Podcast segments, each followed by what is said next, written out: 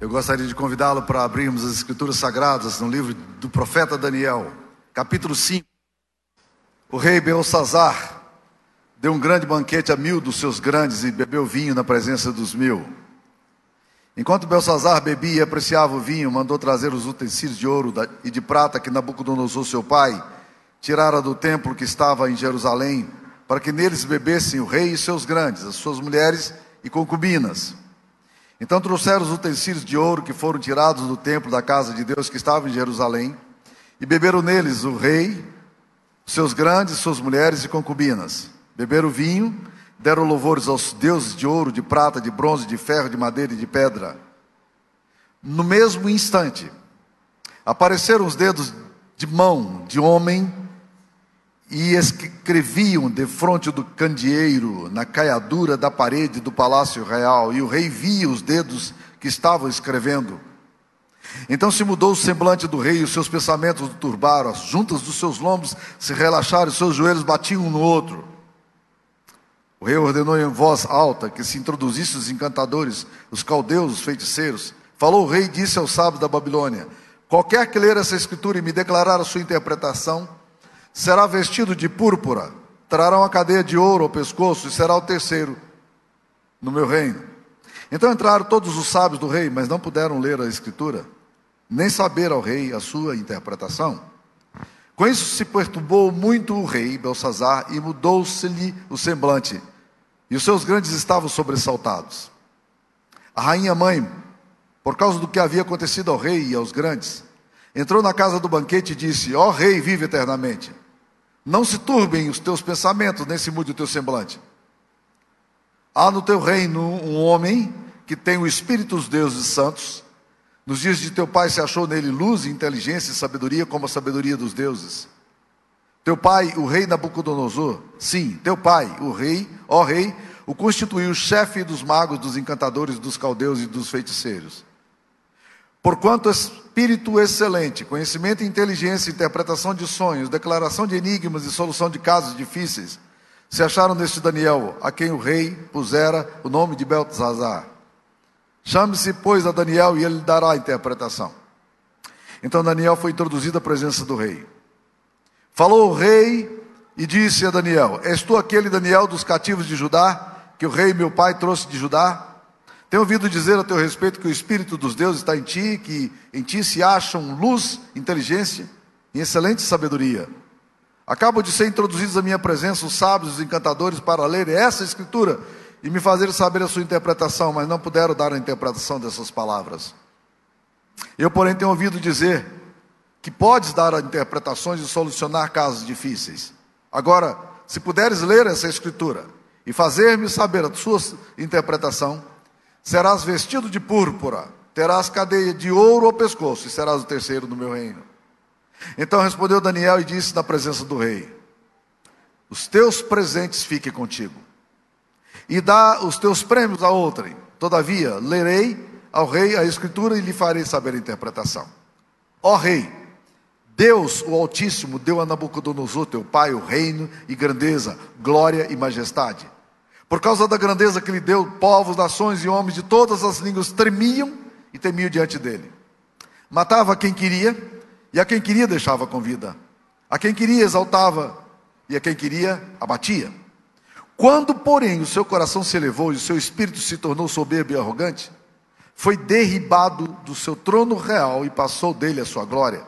Foi expulso dentre os filhos dos homens o seu coração foi feito semelhante ao dos animais, e a sua morada foi com jumentos monteses.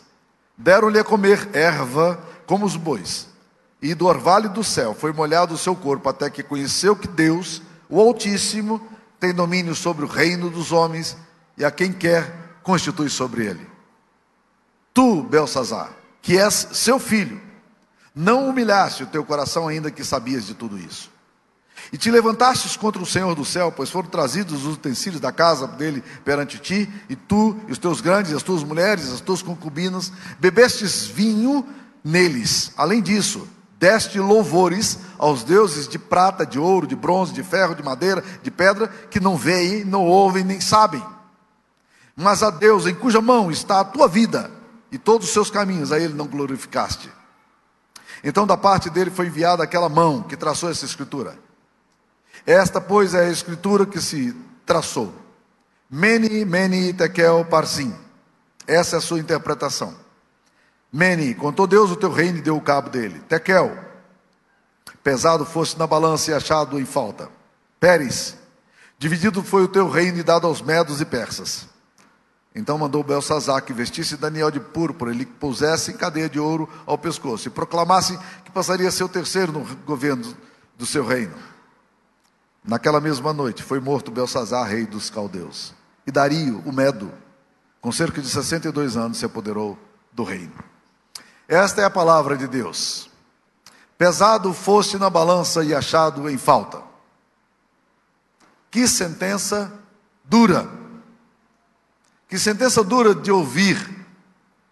Não de tribunais de farsa. Não de tribunais humanos que são facilmente corrompidos e para quem você pode buscar apelação. Não. Essa sentença é dada pelo próprio Deus, e aqui que está o grande desafio nosso. Receber sentença dos homens, o que eles dizem, isso é nada. Agora, a sentença que Deus dá, ela é definitiva, ela é cabal, ela é final. E a sentença que Belsazar ouve é uma sentença pesadíssima. É a mais pesada das sentenças, porque vem do trono, do trono de Deus. Três tribunais me vem à mente quando eu penso nesse texto. O primeiro deles, vocês devem ter acompanhado, pelo menos as pessoas que têm mais de 40 anos de idade, foi de, de uma caça e uma perseguição a um famoso jogador de futebol americano chamado O.J. Simpson. O.J. Simpson era uma espécie de Pelé na Liga Americana de Futebol americano. Um homem querido, um ídolo no seu país. A sua esposa separou-se dele, se envolveu com outro homem. E ele foi na casa da esposa, da ex-esposa, e a matou com o seu amante, ou com o seu namorado agora. E aí começou uma perseguição policial violentíssima por horas atrás do carro de O.J. Simpson, toda a imprensa, toda a mídia e todos do, da América do, é, América do Norte e do mundo inteiro queria saber qual seria o resultado dessa, desse julgamento. Shapiro, um advogado espertíssimo, inteligentíssimo, conseguiu transformar essa causa numa questão racial. E por causa disso, de certa forma, amenizou aquilo que era óbvio. O Jay Simpson era culpado ainda que ele não tivesse recebido uma sentença que ele merecia, que naquele caso seria a sentença de morte, mas ele foi amenizada a sentença dele por causa de um tribunal e da forma como juridicamente as coisas foram encaminhadas. Existe outro tribunal que me chama a atenção, do Tribunal de Nuremberg. O Tribunal de Nuremberg foi criado 40 anos depois da, do genocídio que foi cometido na Segunda Guerra Mundial dos alemães contra os judeus onde cerca de 6 milhões de judeus foram exterminados de forma cruel e fria pelo terceiro Reich na Alemanha. Homens de 80 anos de, iam para o tribunal e eram julgados agora por um tribunal independente no mundo inteiro. E o mundo inteiro acompanhava também esse tribunal e esse julgamento.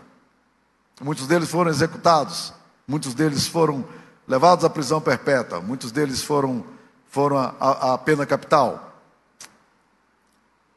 Um outro episódio que me lembra juridicamente aqui no Brasil, e esse é mais próximo de nós, e esse causa mais calafrio em nós também, foi o julgamento que o nosso Tribunal Federal de Recursos, Supremo Tribunal Federal, fez alguns anos atrás, em relação ao julgamento de um homem que era condenado e que eles conseguiram revertê-lo, e não apenas conseguiram revertê-lo, mas transformá-lo no presidente da República do Brasil. As pessoas me perguntam: você acha que houve fraude nas eleições? Eu digo: não. As eleições, eu não tenho muita crise com as eleições e com, com o sistema de, eleitoral que nós temos no Brasil. A minha grande crise está na questão de como você consegue fazer para reverter uma, uma lei, criar chicana jurídica e com artifícios e manipulações chegar ao resultado que se espera. Isso me assusta e apavora. Que quando você tem um legislativo corrupto, quando você tem um executivo corrupto, mas você tem um judiciário sério, você fica um pouco mais amparado pela lei. Mas quando você tem um judiciário que manipula toda a lei para fazer com que as coisas aconteçam por causa de razões e preferências políticas, isso me apavora. Bem, são três tribunais. Todos os tribunais aqui podem ser questionados. Tudo que eu falei aqui, vocês podem colocar no crivo do julgamento político ou de qualquer abordagem que você queira fazer. Mas há um tribunal do qual nós não podemos fazer apelação.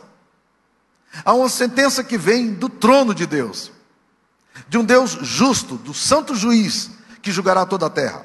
A Bíblia chega a chamar esse Deus, que é santo, de um termo que nos assusta. É o Deus das vinganças. Quando a Bíblia fala da vingança de um Deus, ele não está falando de um Deus que está perdendo a paciência com as pessoas e agora emocionalmente dá um chilique e vinga. Não. Ele está falando de um Deus que é justo e por ser justo, ele precisa aplicar a justiça na história.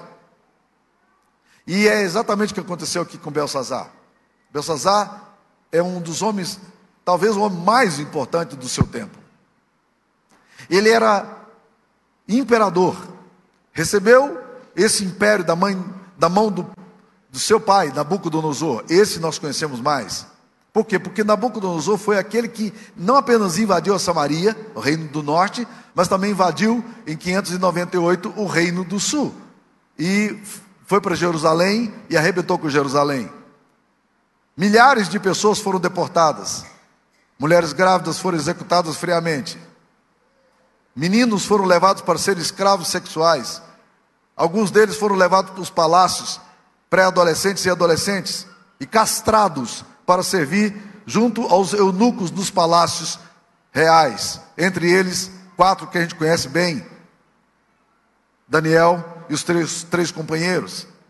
Esses meninos foram privados de todo o privilégio, toda, toda a vida que eles tinham. E de uma hora para outra foi ceifado todo o vigor, todo o vigor e toda a beleza e sonhos que eles tinham, por causa de uma guerra fatídica. Nabucodonosor se engrandeceu se tornou um homem extremamente poderoso. E o capítulo 4 de Daniel é um capítulo interessantíssimo e surpreendente. Porque quem escreve o capítulo 4 do livro de Daniel, um livro inspirado por Deus, e isso é muito interessante, foi o próprio Nabucodonosor. Ele começa dizendo: Eu, Nabucodonosor, é um texto autobiográfico. Não é surpreendente isso? Que Deus permite que fique registrado nos anais dos livros sagrados, até mesmo o depoimento de um homem que era ímpio, para a glória dele mesmo e para os propósitos que ele estabelece. Belsazar assume esse império, homem rico, poderoso. Ele chama mil dos seus súditos mais importantes, seus sátrapas,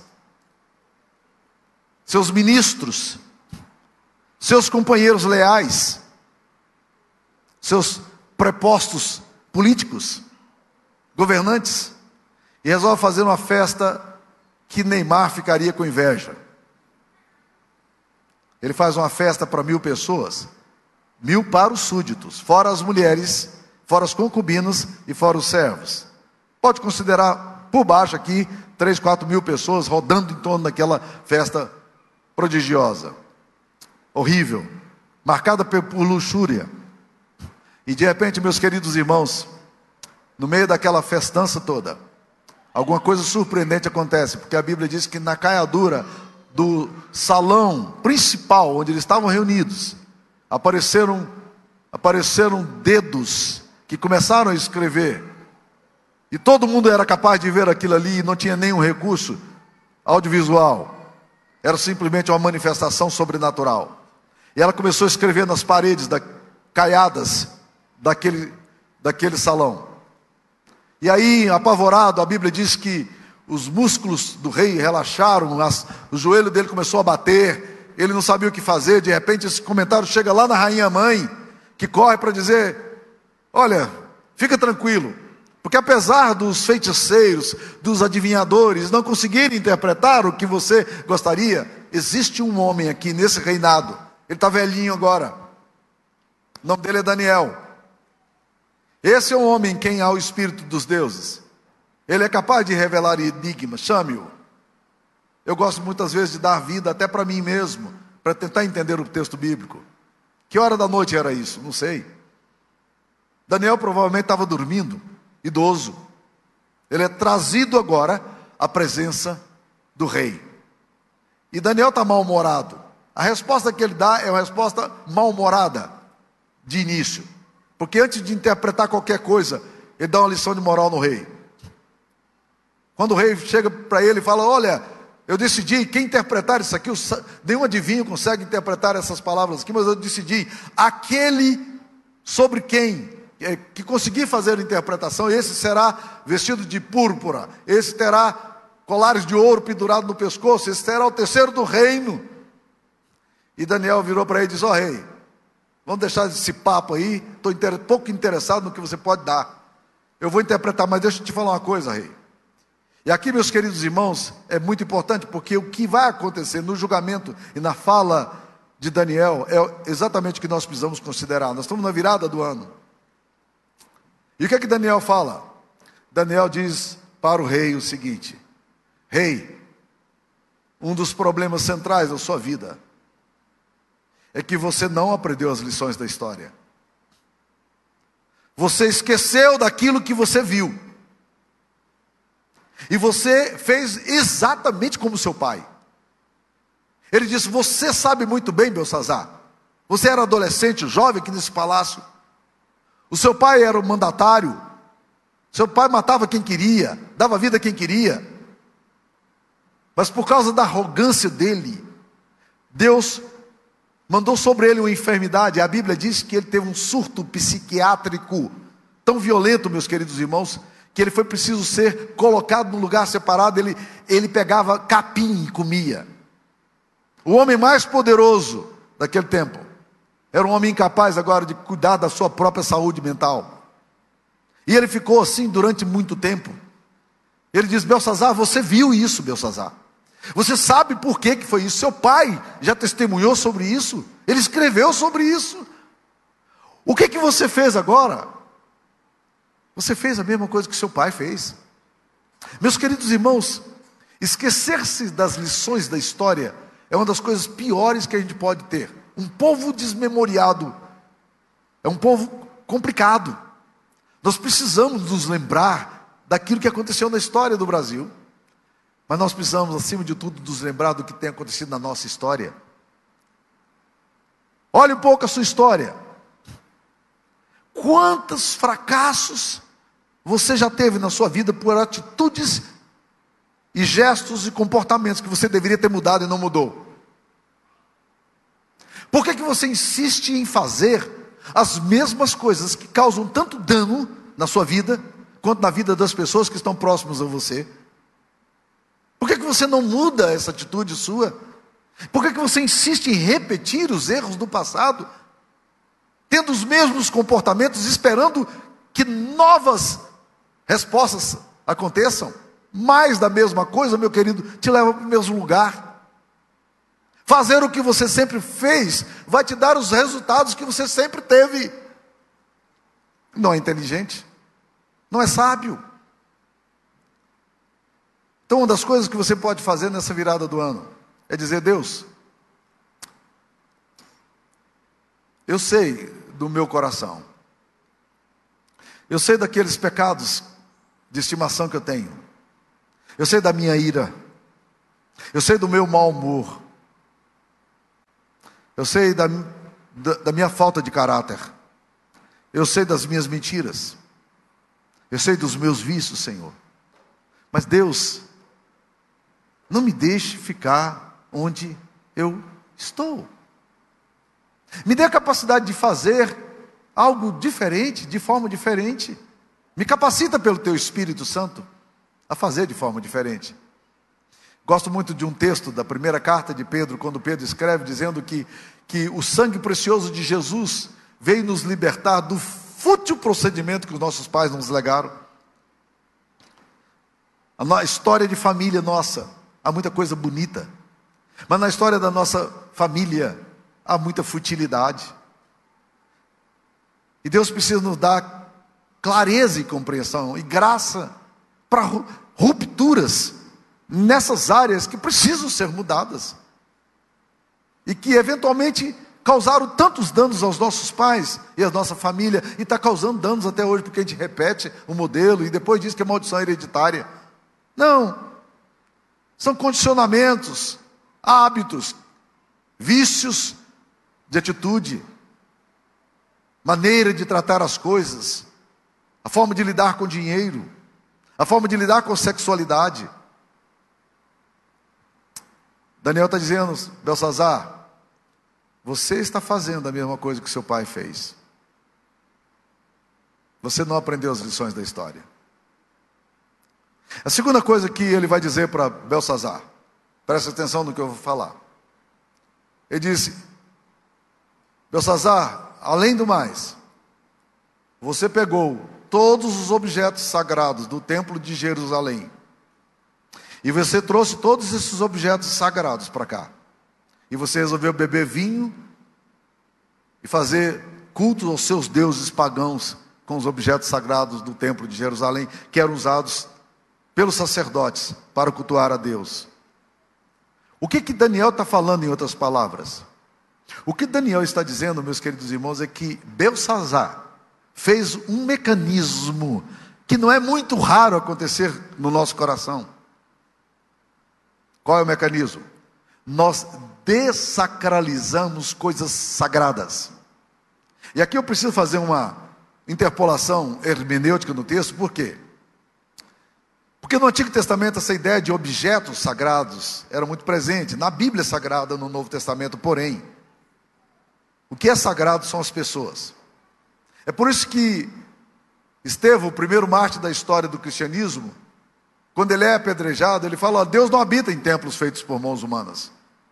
Sacralizar uma estrutura ou coisas é um perigo. Nós não precisamos sacralizar coisas, mas a Bíblia diz que Deus habita agora, o Espírito Santo de Deus habita no nosso corpo. Nosso corpo é o templo do Espírito Santo. Portanto, a coisa mais sagrada que você tem é a sua mente, é o seu corpo, suas emoções. E você não desacralize isso. Você não brinque com essas coisas. Nós precisamos sacralizar as coisas que são santas. Eu lembro de uma experiência que eu tive alguns anos atrás. Eu era pastor nos Estados Unidos. E um dia, um, um, casal muito simpático veio à igreja. E era a primeira vez que eu os via. E então, na porta da igreja, conversando com eles, eu disse: Ótimo, queria conhecer melhor vocês. Vamos tomar um café junto. E disse: Ah, pastor, vai lá em casa. E me deram o endereço, me convidaram para tomar um café com leite na casa deles. Café com leite, pão e, e, e, pão de queijo, vocês sabem que se vocês me convidarem, eu vou na casa de vocês tomar, né, gente? Né? Tem muita gente que não me convida, mas se me convidar, eu vou, viu? Bem, eu fui na casa desse casal para conversar com eles. E ela disse, então, toda alegre, ela disse: Pastor, eu estou tão feliz de o senhor estar aqui hoje com a gente. Tão alegre, pastor. Que coisa boa. Porque nós estamos vivendo juntos, mas nós não estamos casados. E nós precisamos de uma bênção do Senhor.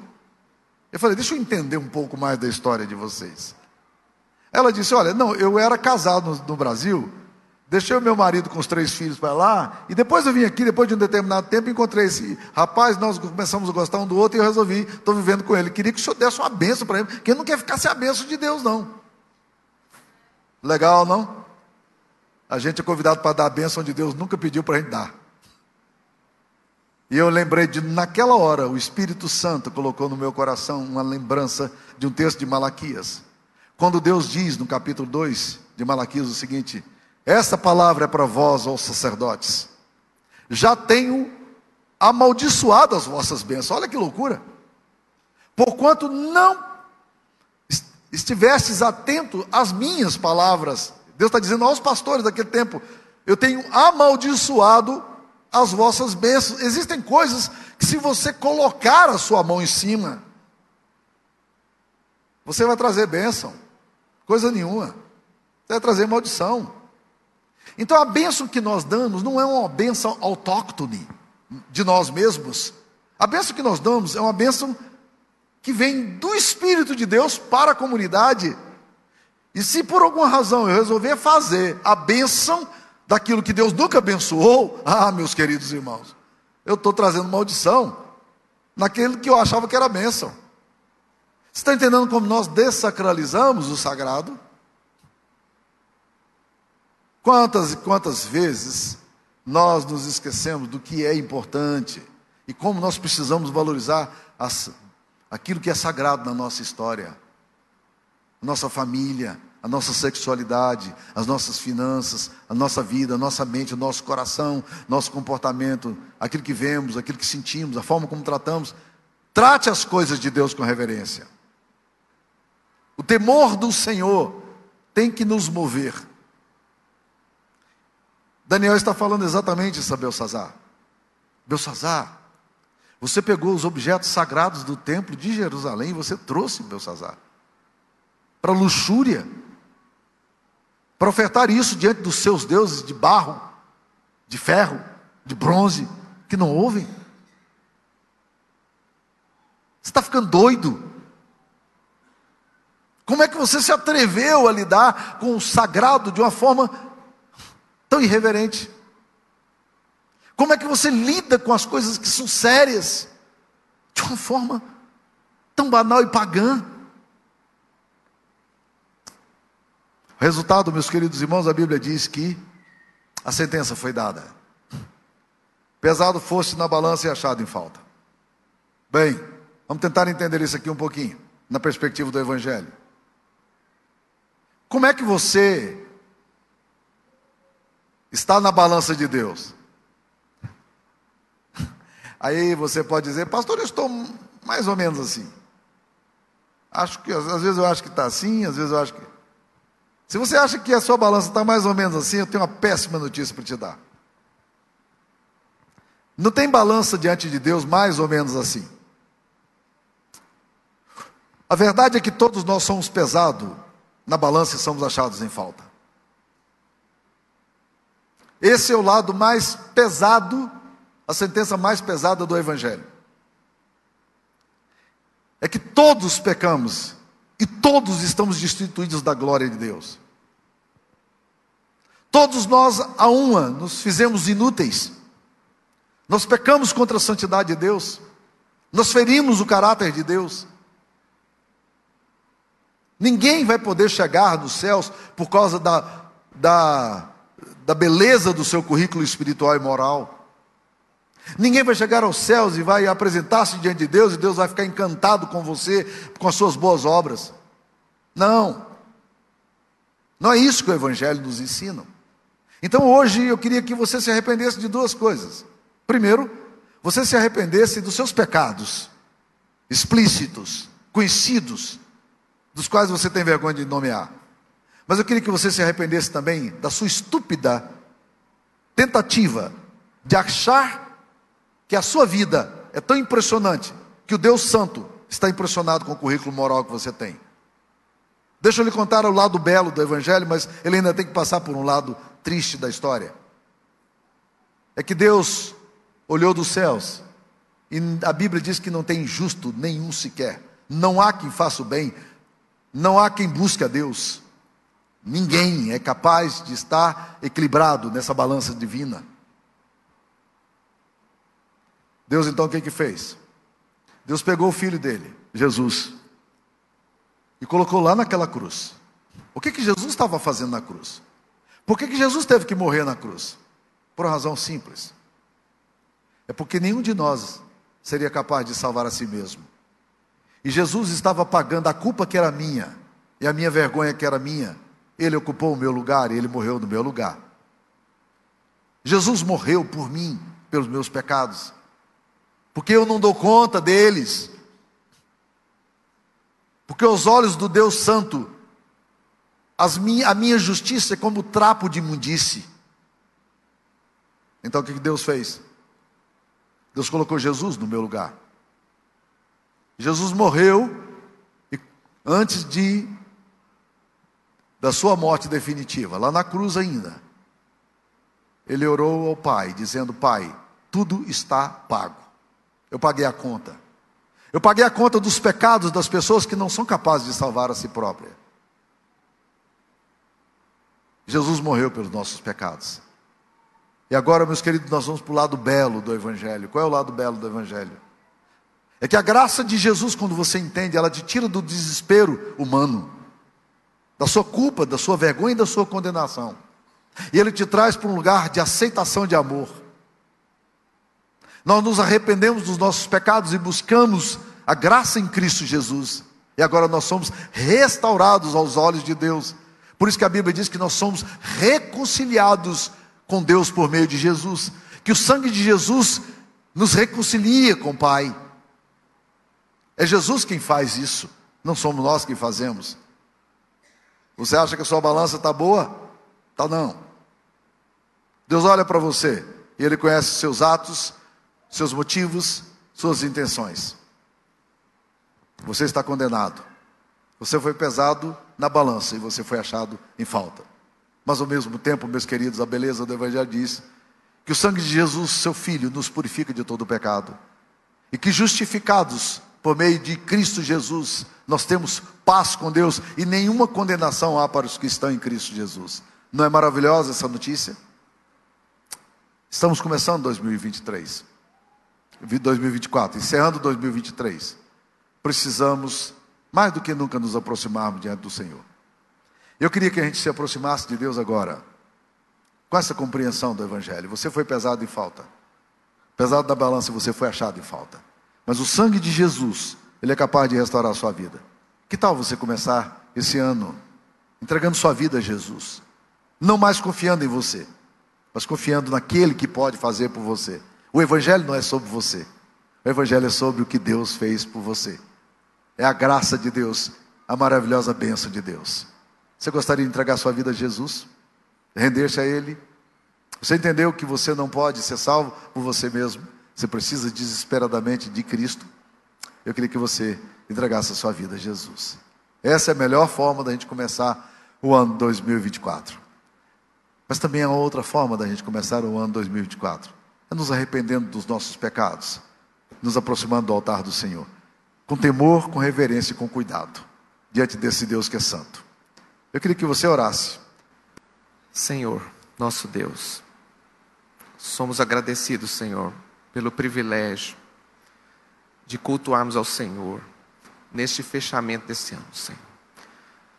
Foi um ano intenso para muitas pessoas e talvez para todas as pessoas, cada um com as suas histórias, com seus conflitos, com as suas dificuldades, mas também com as suas vitórias, como ouvimos aqui nessa noite, Senhor.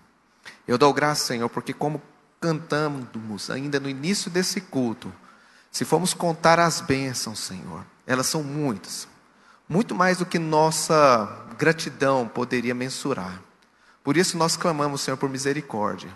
Por isso que hoje nós nos colocamos de joelhos diante do Senhor, porque nós estamos diante da tua glória, de um Deus, Senhor, que é imutável ao longo das gerações, dos tempos, e que quando afrontado, Senhor, na tua glória e diz basta, o Senhor comunica o teu juízo, como foi feito com Belsazar ali. Senhor, se nós formos considerar a balança, como o pastor falou, usado pelo teu Espírito. Com certeza, Senhor, o que há de bom em nós? O que poderíamos oferecer para o Senhor são trapos de imundícia, Senhor. Isso não é aceitável Senhor diante da tua pureza e santidade. Mas eu louvo o Senhor pelo que Cristo fez por nós e tem feito na vida das pessoas, Senhor. E eu peço, Senhor, que em cada um de nós, Senhor, haja o temor que lhe é devido, Senhor.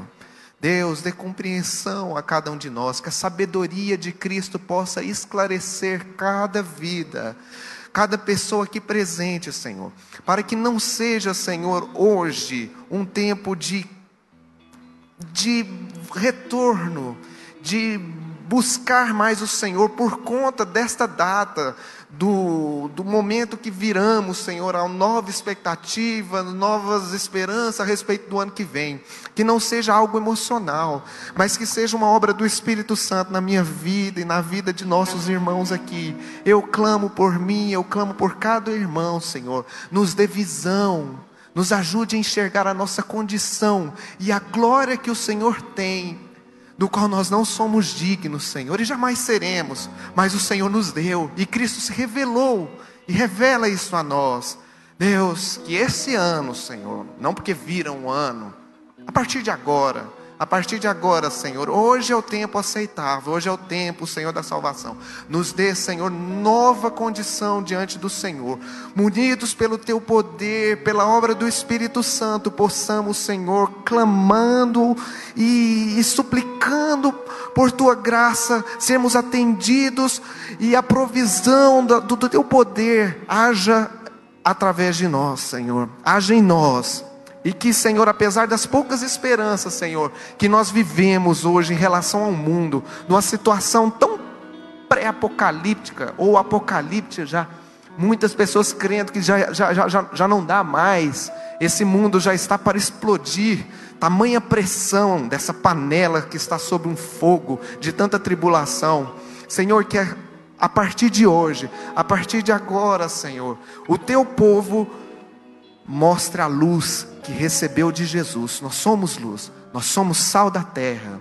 E que isso, Senhor, possa alcançar as pessoas com esperança, a mesma esperança que nós temos convicção que recebemos em Cristo Jesus.